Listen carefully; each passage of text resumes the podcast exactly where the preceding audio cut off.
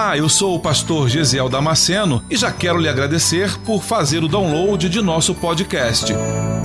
Deus tem nos dado esse tempo precioso para estarmos juntos meditando em Sua palavra. E espero que você seja edificado com ela.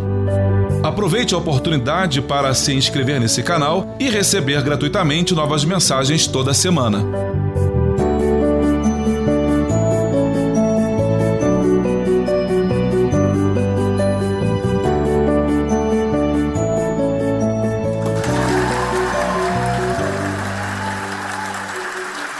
Pode abrir a sua Bíblia em Mateus capítulo 7, versículo 24 ao versículo 27, por bondade.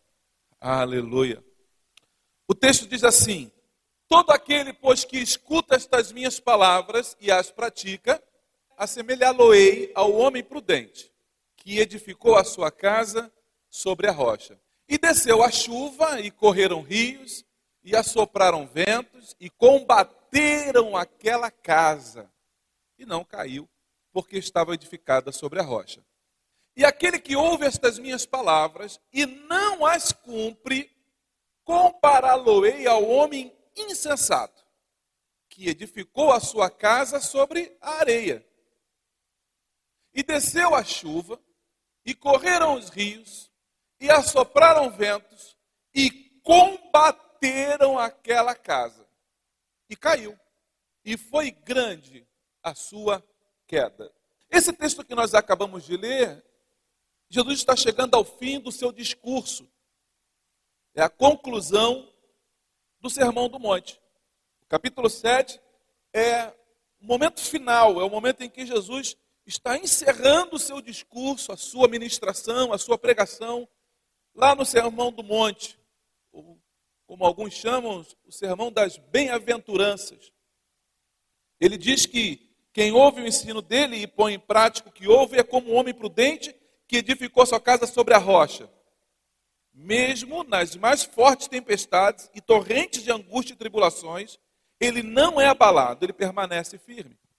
Se você pegar o capítulo 5 em diante, quando Jesus começa ali em Mateus, o Sermão da Montanha, você vai perceber que Jesus vai tratar de diversos temas vai falar sobre a, a necessidade de nós sermos sal e nós sermos luz diante dessa sociedade corrompida e já caminhando em direção à tragédia. A Bíblia manda, Jesus fala nas bem-aventuranças, a nossa responsabilidade de sermos luz diante dessa sociedade, de sermos sal diante desse povo pois ele começa dizendo que sobre o cumprimento da lei e dos profetas. E você vai lendo todo o Sermão da Montanha, ele vai falar sobre a importância de esmolas, de doações, de oração, de jejum. Jesus vai tratando sobre os assuntos que ele acha, que ele entende sejam extremamente relevantes. Aliás, Jesus não perdia tempo com outro assunto que não fosse importante, que não fosse interessante. Depois ele fala sobre a, a ansiedade pela vida, a solicitude pela vida. Ele continua, entra no capítulo 7, ele já começa falando sobre o hábito de julgar aos outros. O capítulo 7, então, eu estava lendo essa semana e o capítulo 7 ele me mostra pelo menos sete tópicos diferentes. Jesus teria tratado no capítulo 7 sobre sete assuntos distintos, mas totalmente concatenados, totalmente ligados, linkados um com os outros. A bondade de Deus, os dois caminhos, né? Aquele, a porta estreita e a porta larga, vai falar sobre os falsos profetas, ele vai falar de quem está apto a entrar no reino de Deus e quem não está apto a entrar no reino de Deus. E aí, finalmente, ele chega nos dois alicerces. Um que a casa vai ser construída sobre a pedra, sobre a rocha, e a outra casa que ela é construída sobre a areia. Jesus leva esse discurso e são as últimas palavras de Jesus ali no Sermão do Monte. Ele está dizendo que ele não se contenta em apenas ouvir sobre arrependimento, mas ele se arrepende. Ele não se contenta em apenas ouvir que precisa confiar em Cristo, O prudente, ele faz o quê? Confia. O prudente não se contenta em apenas ouvir sobre viver uma vida santa. O prudente, o que ele faz? Ele busca a santidade. Ele não, o prudente, ele não apenas ouve.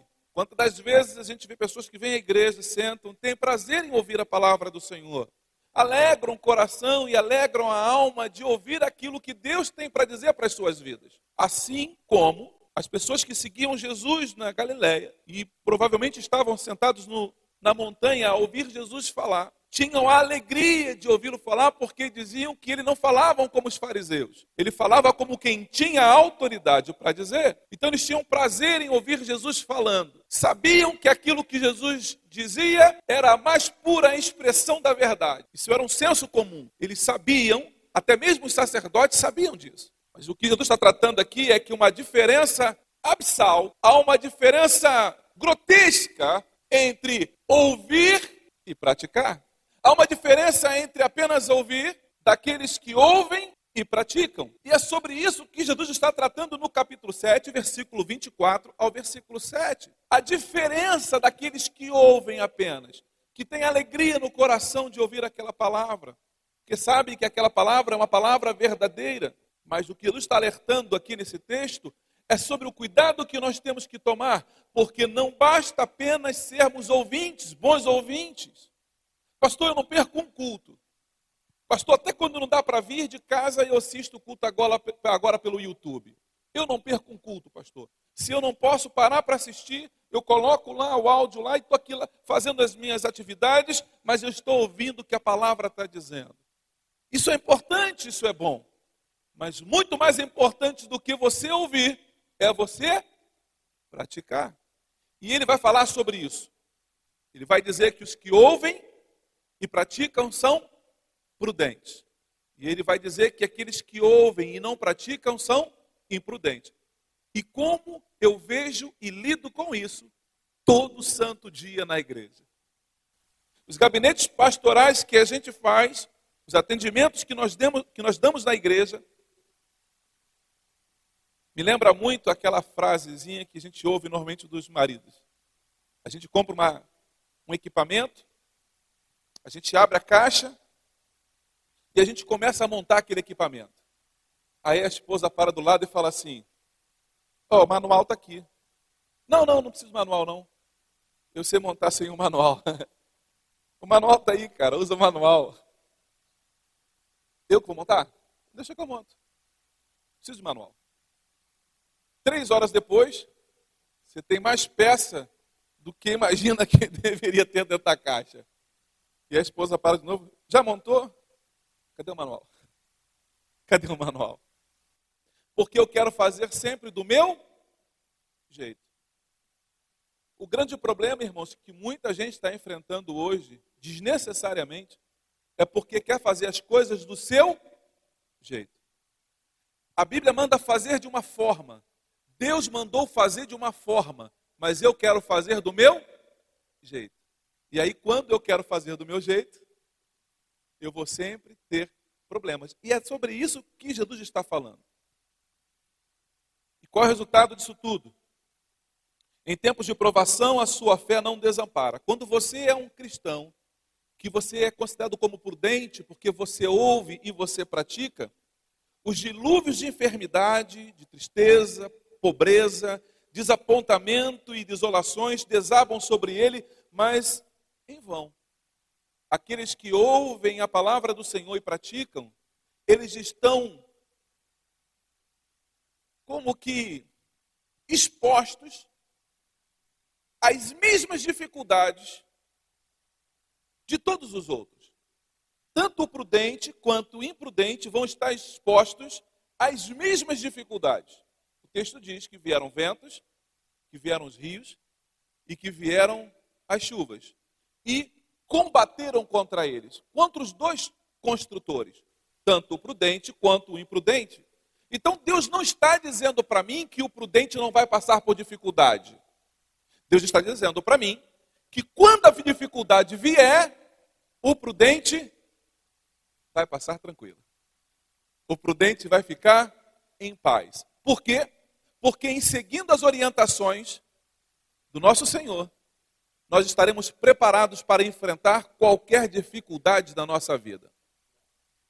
É quando você vai ao médico, você chega no médico e ele fala para você: Olha, eu te aconselho, me passa aqui, o que você come durante o dia? Aí você faz uma relação daquilo que você come. Uma vez eu fui no meu cardiologista e eu comecei a relatar para ele. Ele falou assim: Olha, você, eu te sugiro você comer apenas um pão francês.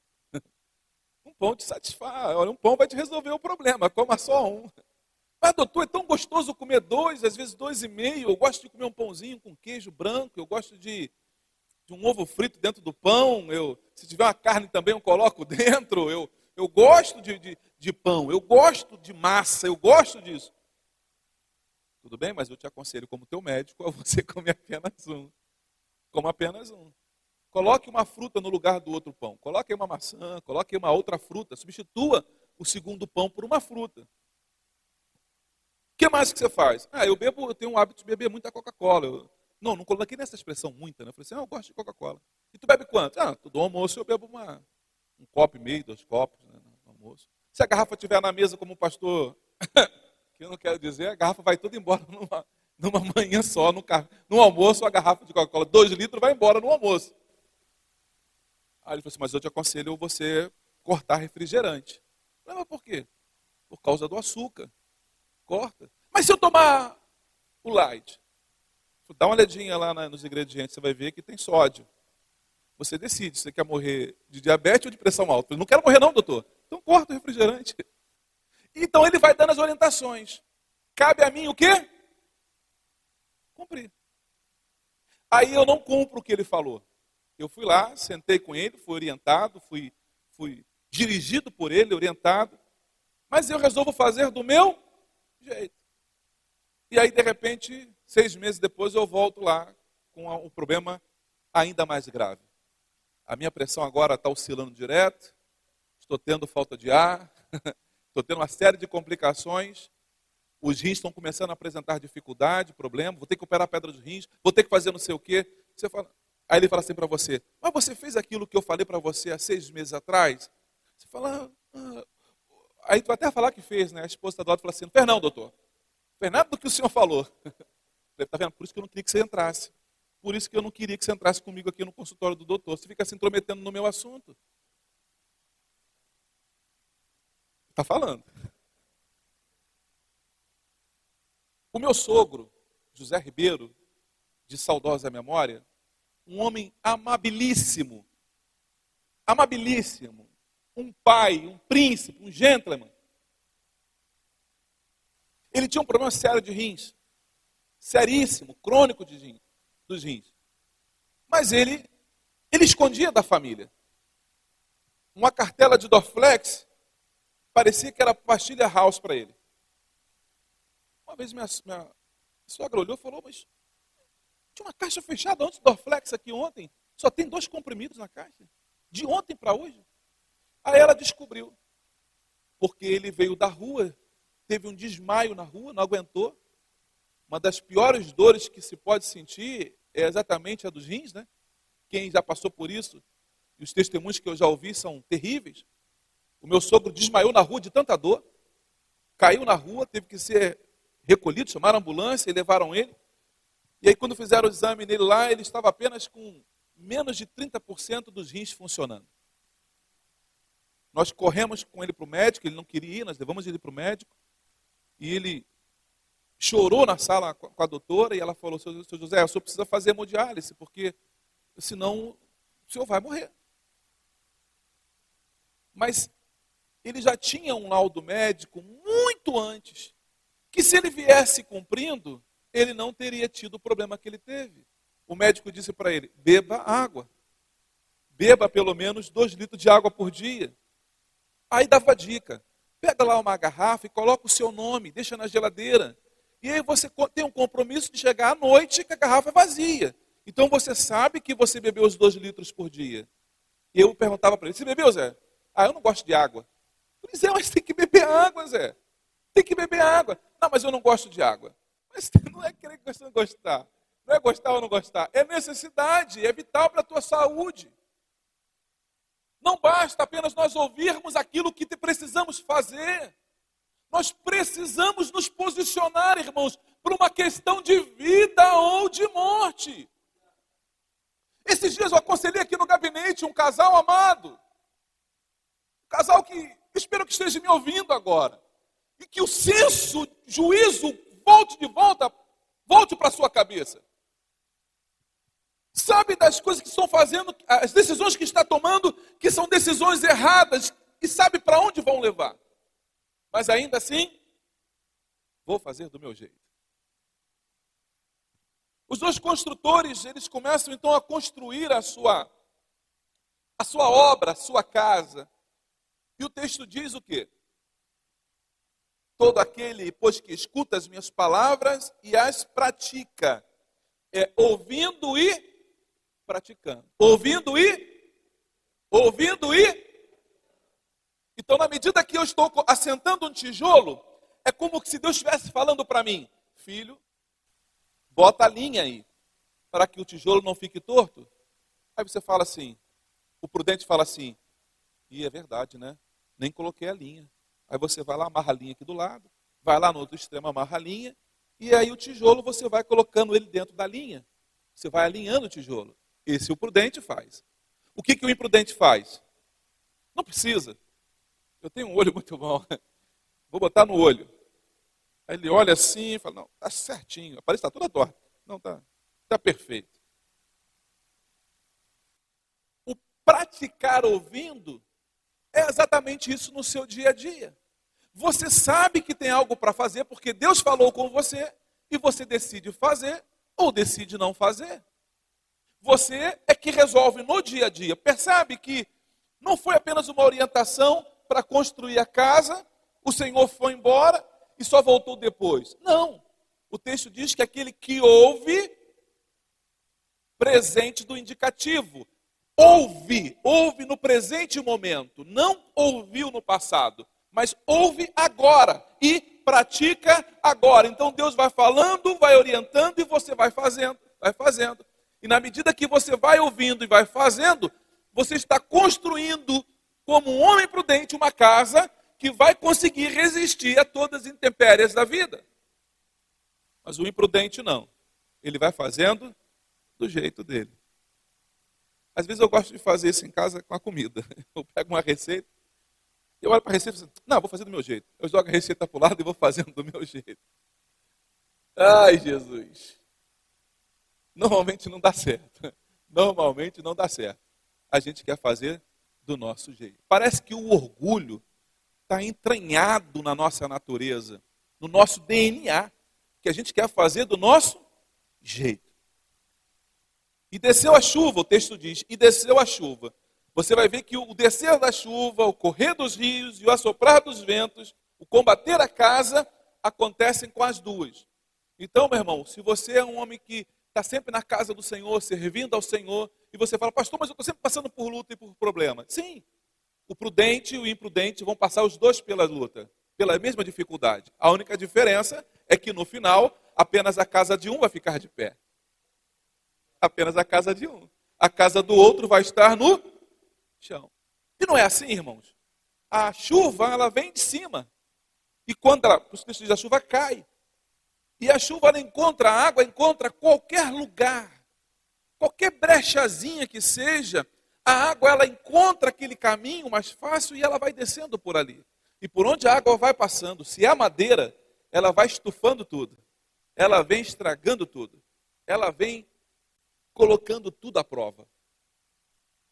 Um amigo acabou de fazer a casa dele, estava fazendo o gesso, o, o, teto de gesso, tinha um vazamento em cima, estragou boa parte da, de todo o serviço que ele estava fazendo. A casa estava basicamente pronta. Mas aí a água desceu, encontrou lugar, estragou todo o teto, estragou os móveis que estavam dentro da casa, e uma casa que está ainda em construção. Mas o texto não diz que esse prejuízo veio durante a construção. Porque se, se, a constru, se viesse esse prejuízo durante a construção, o prejuízo seria pequeno.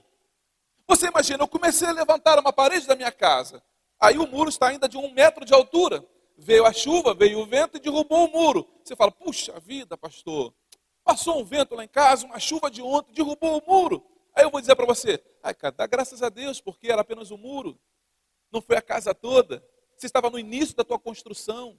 No início. Tu já pensou se isso acontece quando a casa já está pronta? Porque o texto está dizendo para mim aqui que as chuvas, os ventos e os rios, eles vêm no momento em que a casa já está pronta. E se a casa está pronta, muito provavelmente tem gente dentro da casa. Os filhos estão dentro da casa. A esposa está dentro da casa. E aí, quando vem a chuva, você está crente, crente, crente, que está tudo bem. É como aquela história dos três porquinhos, que vai lá e constrói uma casa de feno, e o lobo mau vem e diz: Eu vou soprar, soprar, soprar, e a sua casa ah, vou derrubar. Faz muito tempo que eu não faço isso lá em casa com meus filhos, já esqueci como é que se faz a historinha, né?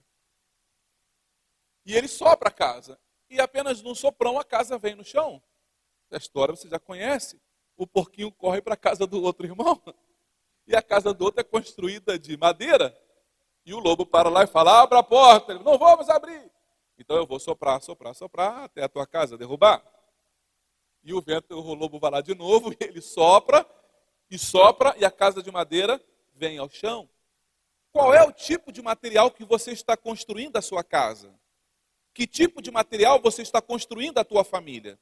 Quem constrói uma família na mentira, quem constrói uma família no engodo, no engano, não vai ter uma casa de pé por muito tempo. Porque quando o vento da verdade soprar, não há mentira que fique de pé. O que é que você está construindo a tua casa? Qual é o material que você está utilizando para construir a tua casa, meu irmão? Porque o prejuízo ele é maior quando a casa está pronta. Alguns anos atrás, lá no, eu já não, acho que já não estava mais morando no Rio, as pessoas vão fazendo casa nos morros. E às vezes nem não tem estudo de terreno. Não tem estudo. Alguém chega lá, eu vou construir o, o meu barraco e eu, eu pego um pedacinho de terra aqui, eu faço um buraco e, e jogo concreto ali em cima do meu jeito. Vou fazendo do meu jeito. E eu levanto uma parede, a casa está toda torta, mas eu faço do meu jeito. Mas eu não fiz análise do terreno. Eu não tentei descobrir se aquele terreno aguenta. E de repente, os jornais noticiam o deslizamento no Morro do Bumba. E desce não só uma casa, mas todas as casas construídas naquele lugar são jogadas para baixo. E todo mundo morre soterrado. Você percebe o nível do prejuízo?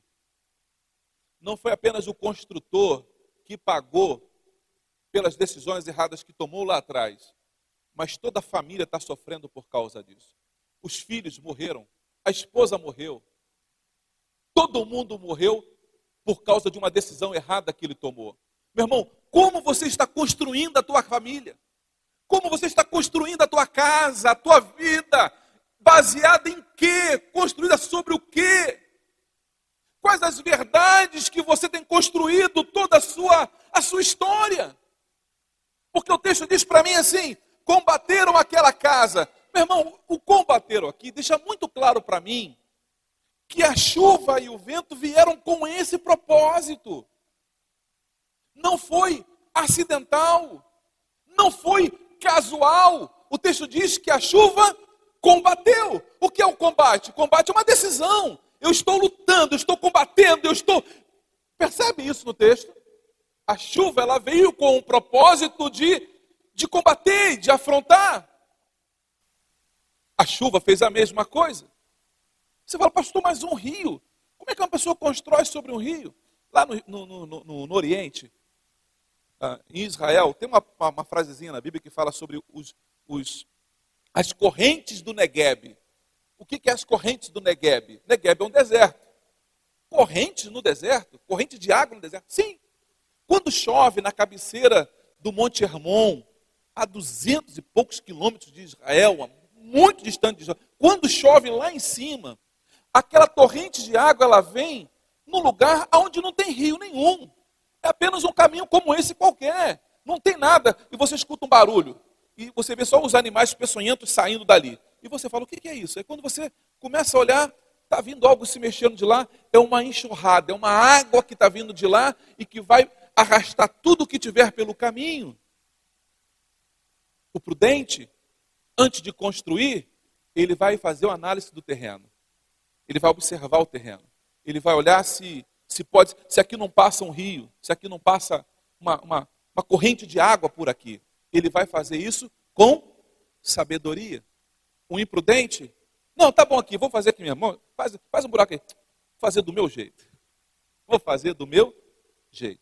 O texto diz que a chuva, os rios e os ventos vieram para, com o único propósito, derrubar aquela casa.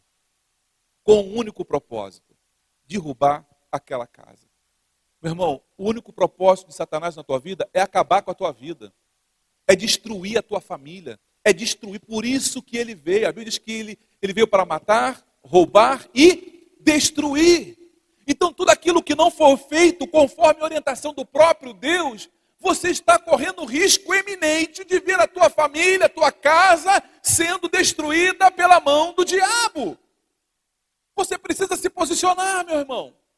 Pastor, como é que eu faço isso, pastor? Ora, meu irmão, se nós abrirmos ali o Salmo primeiro, consegue colocar para mim, irmã, o Salmo primeiro? Olha que coisa interessante.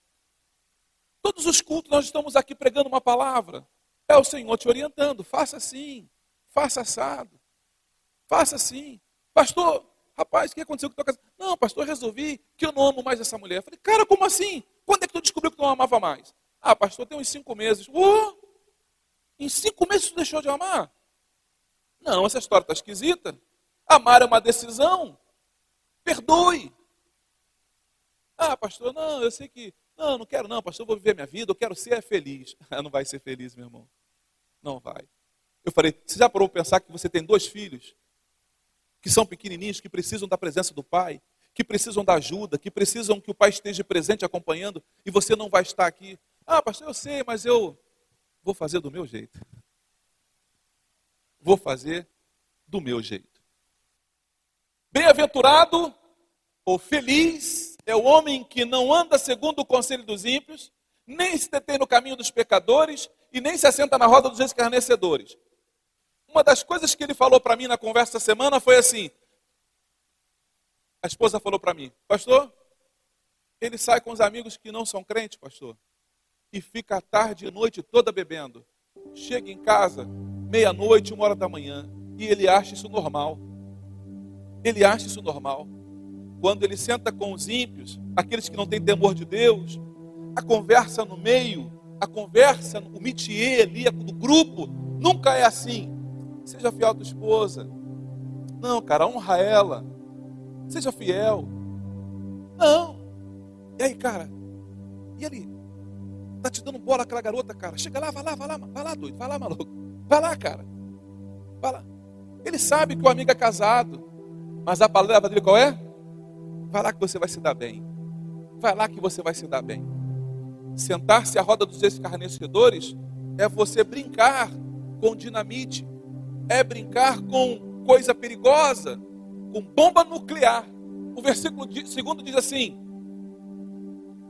Antes tem o seu prazer na lei do Senhor, e na sua lei medita de dia e de noite. Ela está no coração dele. Eu vou fazer isso, mas o que a palavra diz? Não, não faça. Aí ele tem temor e não faz. Versículo 3: Pois será como a árvore plantada junto aos ribeiros de água, a qual dá o seu fruto no, teu, no seu tempo, as suas folhas não cairão, e tudo quanto fizer prosperará. Versículo 4: Não é assim o ímpio, mas são como a moinha que o vento espalha. Por isso os ímpios não subsistirão, não permanecerão de pé no dia do juízo, nem os pecadores na congregação dos justos. Porque o Senhor conhece o caminho dos justos, porém o caminho dos ímpios o quê?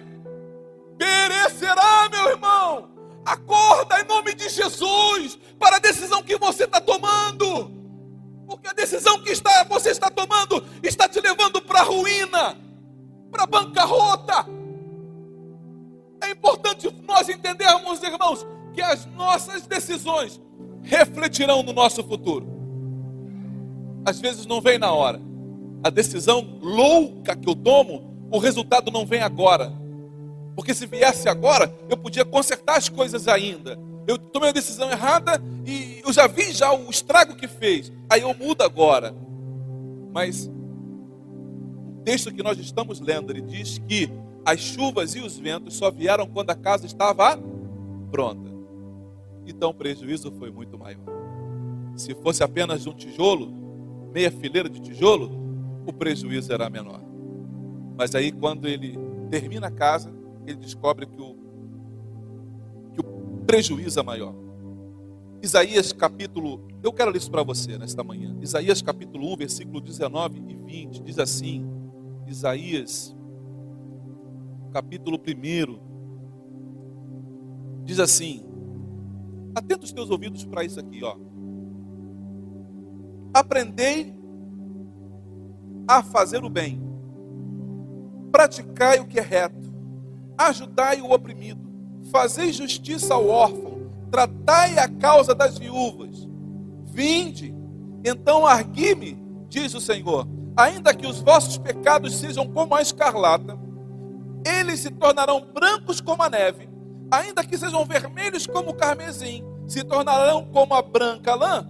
Se quiserdes, se quiserdes e me ouvirdes, comereis o melhor desta terra. Se você quiser, se você quiser. Quem quer, toma decisão. Decida, faça, porque os verbos estão aqui sempre presente indicativo. Faça, fazei, praticai, ajudai, fazei, tratai. Se quiserdes e me ouvirdes, comereis o melhor desta terra. Mas, palavra que agora é para o imprudente. Mas se recusardes e fordes rebeldes, sereis devorados à espada, porque a boca do Senhor o disse. O prudente vai viver o melhor desta terra. O prudente vai viver os melhores dias da sua vida.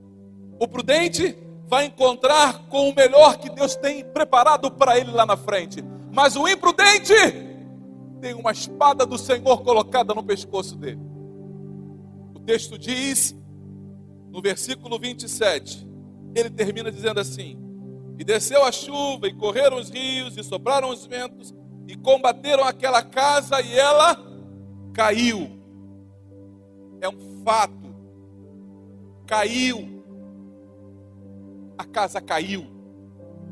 Por isso que alguém diz essa expressão, né? E fulano, a casa caiu. Ou seja, deu tudo errado. Deu tudo errado. A polícia chegou, deu uma batida no lugar. Aí o bandido fala: Ih, a casa caiu, a casa caiu. E foi grande a sua queda. Quando o texto diz que foi grande a sua queda, eu preciso agora me ver neste texto. Eu preciso, como pastor da igreja, me ver neste texto porque a quem mais é dado, mais é cobrado. A quem mais é dado, mais é cobrado. Quanto maior a sua casa, quanto maior a sua visibilidade, quanto maior a projeção que você tem, quando esta casa cai, também maior é o escândalo, maior é a desgraça.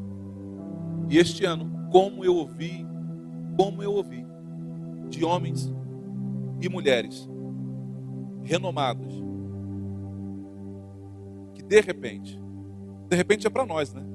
O de repente é para. Você fala, rapaz, eu nem acreditei, Fulano aconteceu isso com ele. Sim, é porque já tinha infiltração nessa casa há muito tempo.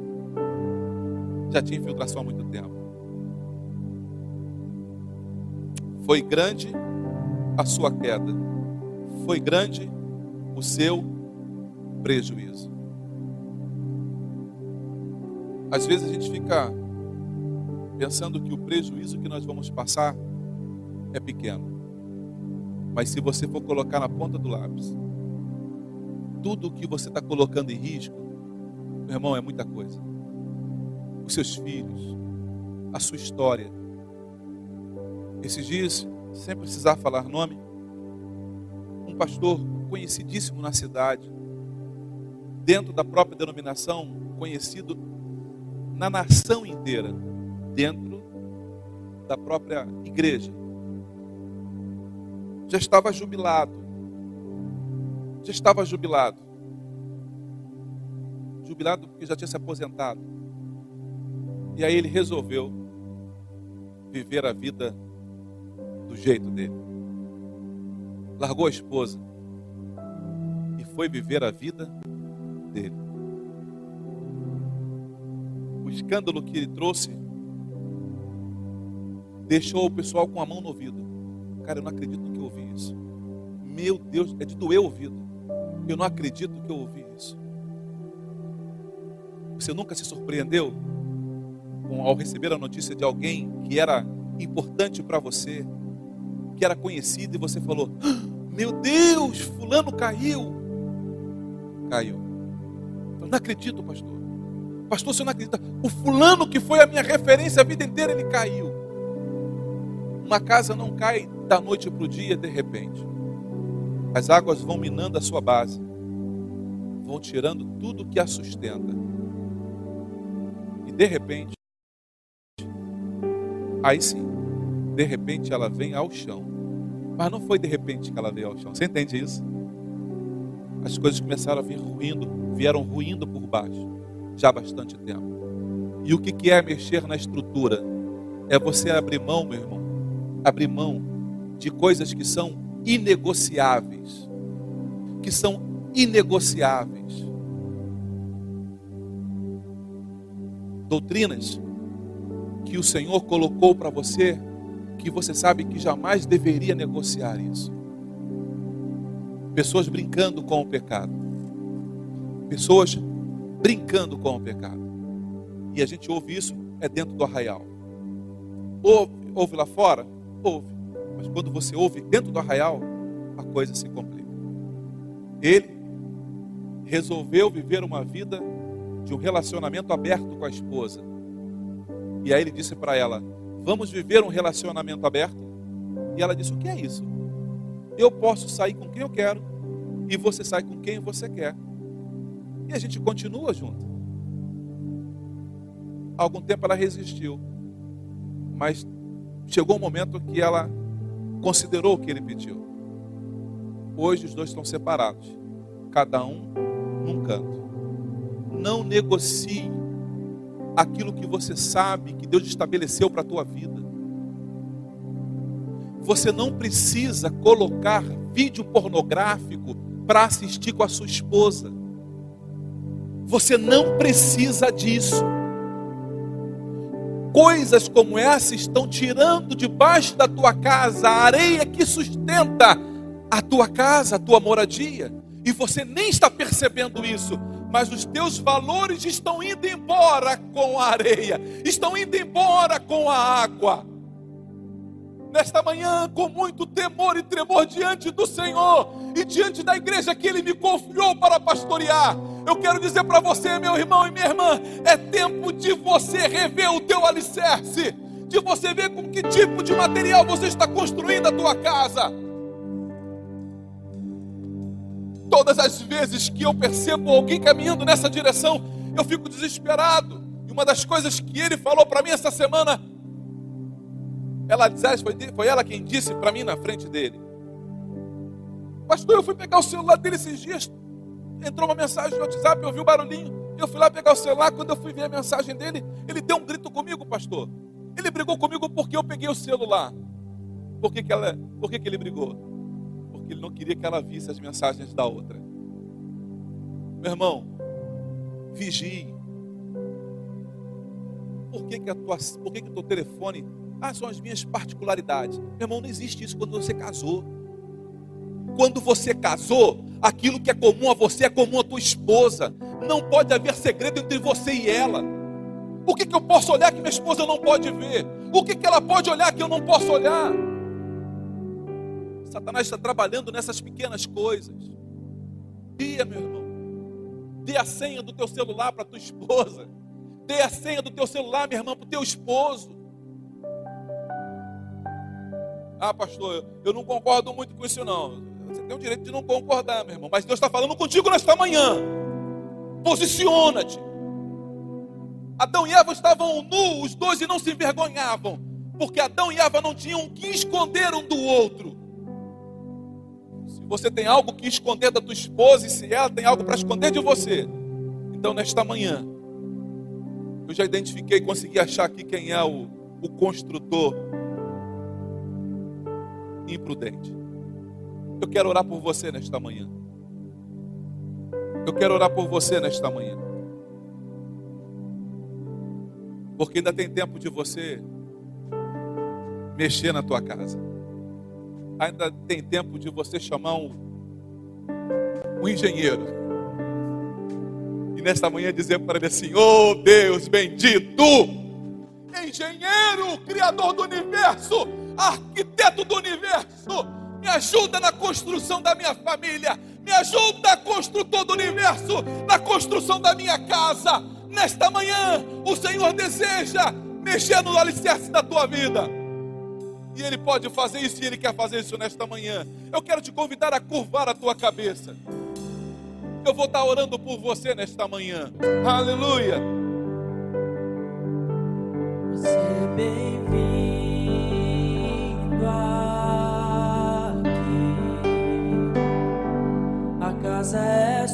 Aleluia. Enquanto eles cantam uma canção, eu vou dar liberdade para você. Quero que a igreja, se você puder, feche os teus olhos.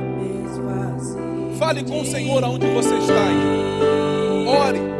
Apresente a tua vida para o Senhor.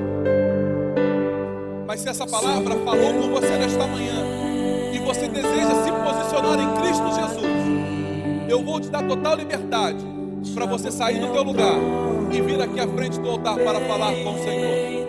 Eu estou te dando total liberdade para você, se quiser, sair do teu lugar e vir apresentar para o Senhor as tuas dificuldades. Aleluia.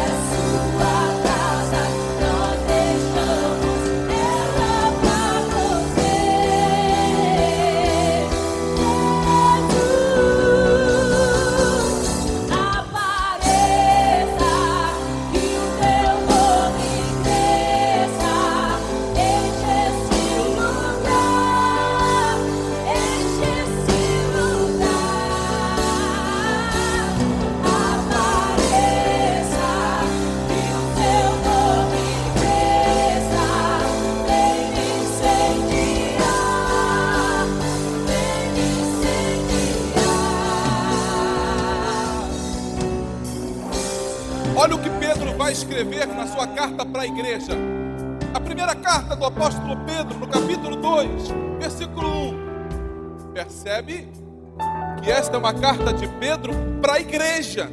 Não é uma carta para o ímpio, é uma carta para a igreja.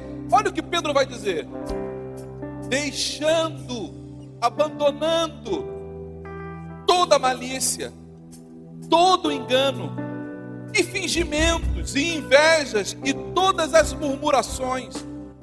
Desejai afetuosamente, como meninos novamente nascidos, o leite racional não falsificado, para que por ele vades crescendo.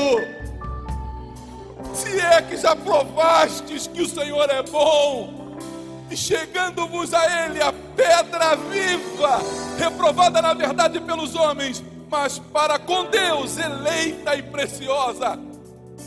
Aí Ele vai dizer para você nesta manhã: Vós também, como pedras vivas, sois edificados casa espiritual e sacerdócio santo. Seja santo, meu irmão, seja santa, minha irmã, em todas as suas formas de viver, para oferecer para oferecer de sacrifícios espirituais agradáveis a Deus por Jesus Cristo, pelo que também nas escrituras se contém. Eis que eu ponho em Sião a pedra principal de esquina, eleita e preciosa, e quem nela crê não será confundido. E assim para vós, os que credes, é preciosa, mas para os rebeldes, a pedra que os edificadores reprovaram, essa foi a principal da esquina. E uma pedra de tropeço e rocha de escândalo para aqueles que tropeçam na palavra. Para aqueles que tropeçam na palavra. Para aqueles que tropeçam na palavra, que não conseguem cumprir, sendo desobedientes. Para os que também foram destinados. Mas vós, mas vós, sois geração eleita, o sacerdócio real, a nação santa, o povo adquirido, para que anuncieis as virtudes daquele que vos chamou das trevas para a sua maravilhosa luz. E vós que em outro tempo não erais povo, mas agora sois povo de Deus, que não tinham alcançado misericórdia, mas agora alcançastes misericórdia.